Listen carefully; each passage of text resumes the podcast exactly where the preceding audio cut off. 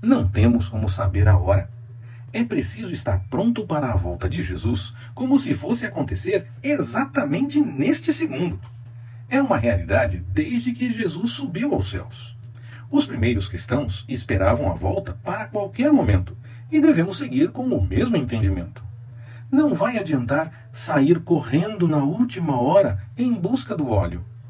Temos que manter essa busca a todo momento, até que o Senhor venha.